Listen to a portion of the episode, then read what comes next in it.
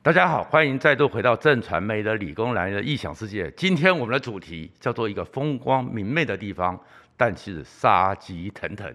这个地方叫北戴河，也就是永远会让中国突然政局一变、全世界风貌一变的北戴河。如果你喜欢这个频道，请记得按赞、分享和订阅，谢谢大家。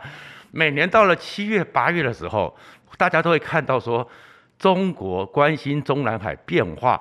还有全世界会因为中南海变化受到影响，全世界都会关注一个地点，叫做北戴河，然后就会开始讨论到北戴河会议，然后好像北戴河又神秘，没有人知道到底开了几次会，没有人知道是哪些人参与，没有人知道会议的结论，但是后面就看到整个中国就有很多的变化。那神秘的北戴河到底是怎么回事呢？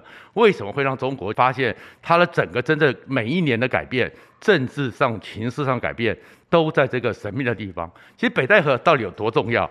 北戴河的会议，其实你看中国呢，有所谓的两会，有所谓的中全会。有所谓的二十大、十九大，这些其实都是行礼如仪。先前内容所有的东西的分配都在北戴河。每年七月到八月，中共的巨头，整个共产党真正的掌握者，包含是政治、经济、军事，所有的真正的掌控者，通通在那里做出了决定。北戴河曾经做出一些很重要的决定，你就知道它的重要性。第一个，我们知道说，整个毛泽东时代。后来发生了大饥荒，有人说三千万，有人都说四千五百万死亡的五月难民潮。这个三年的大跃进在哪边讨论出来的？哪边拍板定案的？就是北戴河。邓小平在六四天安门之后，开始最后决定拉起江泽民，指定胡锦涛，拿掉赵赵紫阳。什么时候决定的？北戴河。整个时候，薄熙来要把它给处理掉，让整个薄熙来的系统彻底被清除，好让习近平能够平顺上位。是哪个地方决定的？还是北戴河？所以北戴河看起来它是在秦皇岛旁边，渤海湾附近，风光明媚，因为它是在渤海湾，所以在夏天的时候浪不大，风很舒服，又有海又有水，景色优美。是一个中国从建国之后最喜欢去的避暑胜地，而这个一个北戴河，也是中国最惊涛骇浪的地方？为什么讲惊涛骇浪呢？七月八月的时候，这些中国领导人又要到北戴河去避暑了。可是最近你就发现，如果大家有看《琅琊榜》，有看《雍正王朝》，当去列宫的时候，京城会生变的。所以习近平在七月十五号的时候。做了一个很特别的动作，中共中央有一个地方保卫中南海所有的安全，而且是绝对始终的系统，叫做中央警卫局。中央警卫局长期以来就是根正苗红的红军子弟、红军后代才在里面的，就有点像你看清宫剧，就叫九门提督。这样一个九门提督呢，或者是呢，整个那个靖王 所以扮演的那个。专门就是这个巡防营，是特别是防卫首都安全、防卫皇宫紫禁城安全的地方。结果长期以来都是由这个特殊的系统加以担任长官。但是习近平突然之间把整个出身中央警卫局的系统的局长拔掉，副局长拔掉，任用的是由野战部队北部战区的副参谋长当了局长。由他福建地区的九十一师的政委，以前是习近平也认识的老部下，当了副局长，彻底改变。为什么大家都觉得很好奇？这个九门提督是不是习近平害怕有政变？因为过去的时候，九门提督是不会轻易换人的。毛泽东到邓小平的时代。好长一段时间非常有名的就叫汪东兴，而汪东兴之所以重要，中央警卫局的重要就是当时整个邓小平要复出，跟叶剑英跟徐向前谈一谈，就是汪东兴动手抓了江青、张春桥四人帮，一夕之间文革落幕，一夕之间中国进入邓小平时代，中国开始改革开放，所以这样一个位置。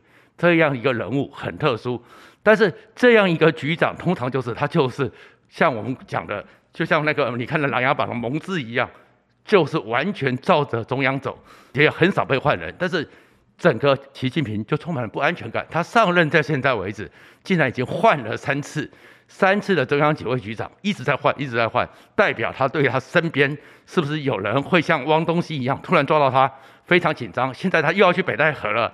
怕有人在这个时候搞鬼，你就看到他的紧张。另外一个呢，他也在七月二十四号呢，又更新了整个北京武警的总司令。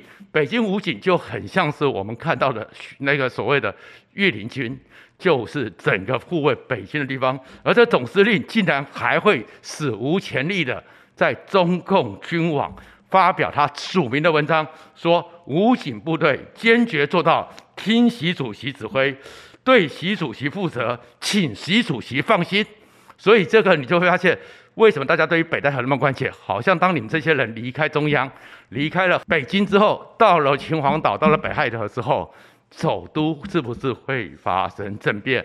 就有点像《琅琊榜》的时候，当整个皇帝带着他们出去列功之后，誉王就在京城叛变，是不是有这样可能性？而事实上呢，整个北戴河跟习近平来讲，还真的常常有可能有政变的危机，甚至暗杀的危机。我们知道，从二零一二年的时候，二零一三年习近平就要接位了。二零一二年的时候就出了大事。过年前的时候，四川的王立军叛逃，拿了三个牛皮纸袋，而这三个牛皮纸袋，据说就是中共高层里面最机密、最机密的文件，给了美国。给了美国之后呢，接下来就是有记得的话，就是长安大街出事了。有一晚，长安大街突然之间戒严，而且就中南海外面那个最重要的大街，而且呢，在金水桥附近传出有枪声，所以是不是他们有发生过政变？所以这些中央警卫局、北京武警是大有问题，甚至于在那时候还有神秘的中央办公室的那个。令计划，他的儿子神秘的出车祸死亡，说是在一台法拉利斯上出车祸死亡，还有两个裸女，所以就把整个令计划给斗倒。然后这个事情是一个谜，因为法拉利那台跑车里面就是坐两个人，怎么会出车祸之后，一个令计划的儿子还有两个衣衫不整的美女在一起，怎么挤的？怎么会挤在那个车场？是是不是被车祸掉？你就看到中国其实在这样一个封闭环境里面。其实随时都有政变可能，然后那一年，二零一二年就开始要去北戴河。出了这么多事情之后，有王立有薄熙来，可当时北戴河，习近平神秘失踪十二天。为什么神秘失踪十二天呢？就是因为这个前面薄熙来的状况，王立军的状况，背后有周永康，然后胡锦涛、温家宝，还有江泽民，他们本来呢。就开始，反正根据邓小平规矩，就是交给一个最边缘，看起来在太子党里面地位也不高，在整个看起来过去都很乖的习近平。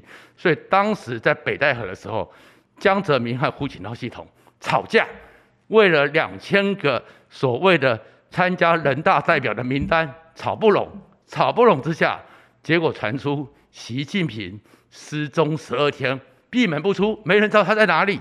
然后变成是江泽民和胡锦涛受到极大压力，最后双方彼此退让，所以北戴河里面就会出这样很多的政治上的突然之间的折中。到了二零一三年的时候，还传出了在二零一三年习近平要上位之前，突然神秘失踪四十一天，本来是要跟希拉蕊见面，这也是在北戴河之后突然之间不出来，没有见面，要接见很多重要的人都没有出面，最后出来的时候。走路的时候，如果大家还记得那画面，左手和这边好像是僵硬的，脚那边有点一拐一拐的，所以各种传言出来。那慢慢的传言是，当时在北戴河，他一个说法是跟太子党聚会的时候，大家吃饭喝酒，一言不合，被从小一起长大的某些太子党用椅子打伤他的背。但是慢慢传出来是在北戴河的护理站，周永康系统买通了医护人员。买通了医护人员，当习近平要来打预防针的时候，要打毒针，被抓破。当习近平在一个地方要去开会的时候，里面被藏了所谓的炸弹，打算炸死习近平。所以风风雨雨各种传言都是告诉你，北戴河非常的不寻常。而这种不寻常为什么会是这样子呢？其实回到这边来讲，北戴河是什么？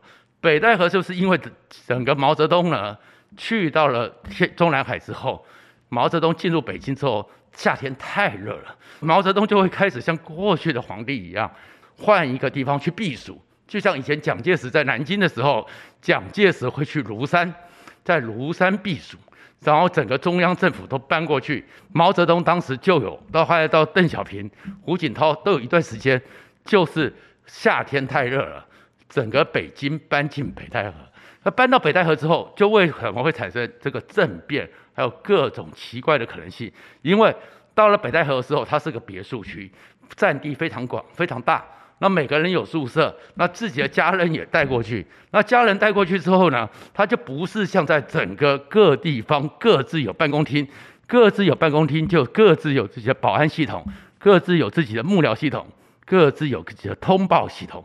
然后每个办公厅和每个办公厅也许隔几公里，有的在南，有的在北。那突然之间大家通通在一起，然后通通在一起呢，就是可以傍晚的时候大家一起散散步。路上随便聊天，一起爬爬山，一起在游泳池。所以这个时候，中共最恐怖的就是这些有权有势的人，随时可以碰头，随时可以聊天，随时可以说很多事情。双方互相在交换心事，交换情报。所以北戴河的可怕在于，真正的各方领导人通通聚在一起，聚在一起之后可以讨论。很多平常如果我偷偷见面就会被盯上，我如果见面就会被情报跟习近平上报或跟那个军委上报。现在不是，大家就是见到面了，在路上聊天，老黄啊，老王啊，你怎么样？聊天你怎么知道他们聊到什么？所以这个才是整个中共军权最可怕，因为也可能在这个地方弹出来的说，哎，这个赵紫阳真的不行了，要把他弄掉，谁行？然后就跟邓小平介绍江泽民听话，然后就有人去问问江泽民，你怎么看六四？江泽民和习近平讲了一个，哎，就回去，所以就是一种私下的聊天，权力的交换是最可怕的。有本书就讲权力，真正最有权力的人是可以跟总统一起在男厕所里面、小便池层面并列的人。在电梯里面能够看跟他一起进电梯的人，所以在北戴河的时候，就是人和人之间的距离，人和人之间的接触都打破了藩篱。那习近平呢上来之后，当时的时候，人家都认为说他是最没有用的，他是最不具威胁的，所以江泽民系统、团派系统、胡锦涛系统都让给了他。然后也是在二零一二北戴河完毕之后。就把薄熙来抓起来，清除薄熙来，接着让习近平去清除周永康。可是习近平上来之后，越来越集中权力，越来越大，而且最后的时候，当他还要决定连任，所以北戴河就变得很有趣了。因为北戴河的时候，就出现很多大佬，平常时间被盯着，平常时间被看着不能讲话。在二零一九北戴河的时候，习近平就受到极大的压力。二零一八年，习近平就一直拖，一直拖，不敢开，因为他那一年要。改变十年两任就要下台，他不想换届，他想继续做下去，要修他们的一个宪法。结果二零一八年他躲了，二零一九年开的时候，后来传出来，第一次他们就是也不是在像我们看的人民大会堂，几千个人坐在那边，大家排排坐，就是可能找一个大厅，然后几个老人家，就有点像雍正王朝的八王议政一样，这些人就坐在那边闲话家常。但是那一天，温家宝第一个发难。温家宝站起来问了十问，第一问就是问习近平香港问题你要怎么解决？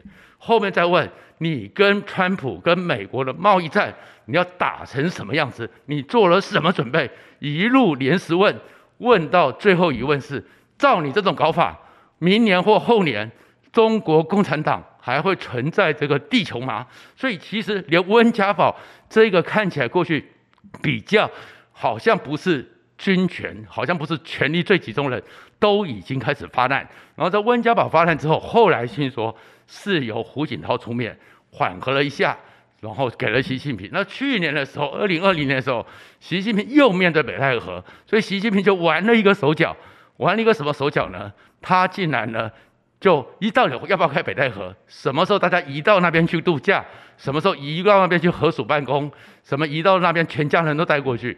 习近平拖拖拉拉，最后突袭式的，在七月底八月初，很快的就去了北戴河，很快就谈完了，让那个已经年纪很大，然后住在上海的江泽民来不及参加，又躲过一劫。所以其实北戴河里面对习近平的中共来讲，就是最恐怖的。他为什么这么恐怖呢？就是因为三千太子党，特别是那些太子的姐姐们，会在北戴河。串门子，而串出门子会引起什么风暴？没有人知道。回来讲，当时的时候，毛泽东呢？你看进去之后，那有的人去国防部，有人要去天津，有到东北，这些共产党的头目们分到各地，然后分到各地之后呢，最后就是只有在暑假期间，大家一起到北戴河，所以说带着子女过去。而带着子女过去的时候，你去看很多太子党写的回忆录，会看到那个独眼龙元帅贺龙呢。穿着体育服教这些年轻人打球，或者是在游泳池里面看到邓颖超带着几个年轻的小朋友，邓颖超就周恩来的太太一起学游泳，或者在幼稚园里面又看到了谁？又看到了王光美，是刘少奇的太太，带着小朋友在唱歌跳舞。所以其实北戴河那些军人、那些大人们、政治人物彼此之间在那边合署办公，他们的太太、他们的妻小。其实，在那边是互为串联，所以整个太子党紧密的感情都是在北戴河里面所成立的。而整个太子党中间他们之间的交流，小时候的情谊，如果你就回想到我们小时候的同学会，我们小学一起长大，中学一起长大的这群人，你就知道说，这中间的关联、中间的脉络、中间的情感。那个复杂到没有人知道，那现在只要一到了北戴河，大家又见面了。平常的时候你书信往来，你打电话，书信往来会被人家劫走，打电话会被人家监听。在这个时候重新见面，而且现在太子党不但是在政治上、军事上、经济上各行各业都有力量，看海外有力量，还有第三代，他们就是在这个时候串联。然后更可怕的是，在文革时代，文革时代的时候。斗争凶狠，所以像习近平、像薄熙来这种男孩子都被斗了，爸爸也可能都下乡，妈妈在家里。所以当时呢，中国讲的“女人撑起半边天”。当时在文革时代，这些太子党里面，最后呢，在那样一个激烈场合里面，姐姐们最重要，因为姐姐们在那时候是撑起家的人，是大姐，是去在家里面处理妈妈，去看看爸爸，教育弟弟。这些姐姐们，其实你平常都没看到，平常都没讲。可是，在整个太子里面，我们常常讲的就是那些迷晃来晃去的太子，真正最神奇、真正最可怕，就是这些姐姐。这些姐姐，如果你在台湾的眷村，你就知道，这样的姐姐哦，台湾的姐姐，如果大家记得，像我的老朋友光琴，姐台湾眷村的大姐大是非常的强悍。非常的凶悍，平常看起来都是只是在过生活，要出来管事，一声令下，小弟们都不敢啰嗦。而在北戴河的时候，中间这些人物之间，这些第二代之间，平常有什么恩恩怨怨，没办法讲，跟自己的姐姐讲，姐姐再去跟她姐妹淘讲，姐妹淘再回去教训弟弟。其实这就是北戴河真正最恐怖的互相串联，而这样一个互相串联，每一年一到了北戴河，就是现在习近平最害怕的地方。因为习近平在整个太子党红墙子弟三千人里面，他是很边缘的。他过去小时候在中南海的那些小学的图书馆、小学的幼稚园就没有被重视，在北戴河的时候，他爸爸。习永习仲勋又是被斗争、被流放的人，他自己也被下放到陕北去，所以习近平跟这些人都不熟，而这些人在这个时候一重新的聚起来，每一年的呃这个时候一聚，会谈出什么？会串出什么？会交换出什么利益？这是习近平最害怕的，也就是为什么全世界只要一看到北戴河，都会很紧张，因为不晓得中共这些串联会不会像《琅琊榜》里面那个列公一样，会不会像雍正王朝？那个热河围猎一样，最后一回来之后，局面疲惫，太子都变了。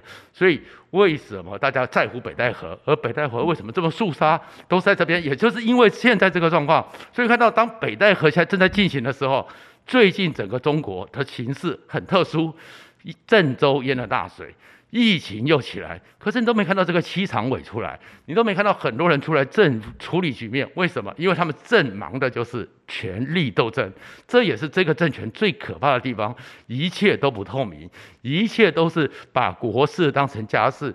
在北戴河的这些状况里面，回来之后，哪个特国企又要被斗争了？哪个经济利益又要被什么家族给抢了？你都不知道。而这样的国家，这样的国度，就会让全世界觉得是风险最高的国家。好，谢谢大家。